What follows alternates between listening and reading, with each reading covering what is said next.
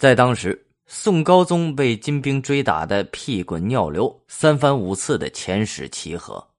秦桧对于此了如指掌，所以他一见宋高宗就提出了“如遇天下无事，南自南，北自北”的主张，意思是南北两方各守其土，互不相犯。等于正式承认金朝和伪齐对华北、中原和关陇地区的占领，以放弃故土、停战议和来换取金朝对南宋偏安的认可，而这正是宋高宗梦寐以求的。所以在秦桧归来伊始，宋高宗就任命他为礼部尚书。绍兴元年（一一三一年）二月，又拜他为参知政事，同年八月，又拜为右相。秦桧就这样轻易的在南宋站稳了脚跟。宋高宗重用秦桧，无非是期望他能在与金议和上有所作为，但在当时金朝统治者还没放弃灭亡南宋的大背景之下，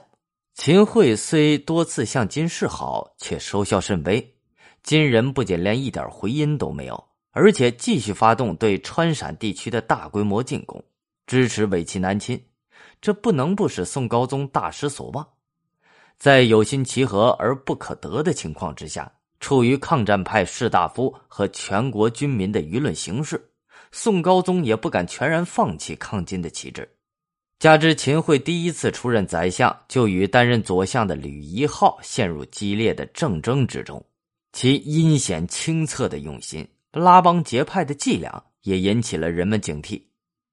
绍兴二年。一一三二年八月，秦桧罢相，宋高宗甚至宣于朝廷，立榜朝堂，表示对秦桧终不复用。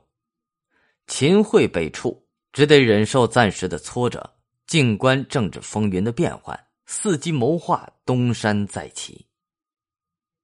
绍兴五年（一一三五年），金熙宗继位，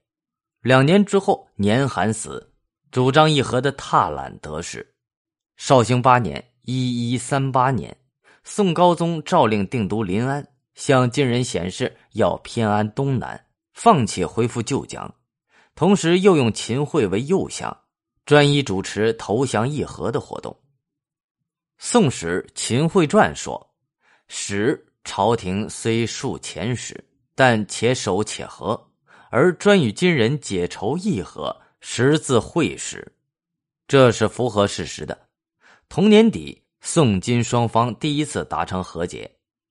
天眷议和之后，宋高宗宣布大赦天下，尽撤淮南守备，以为从此可以安享太平。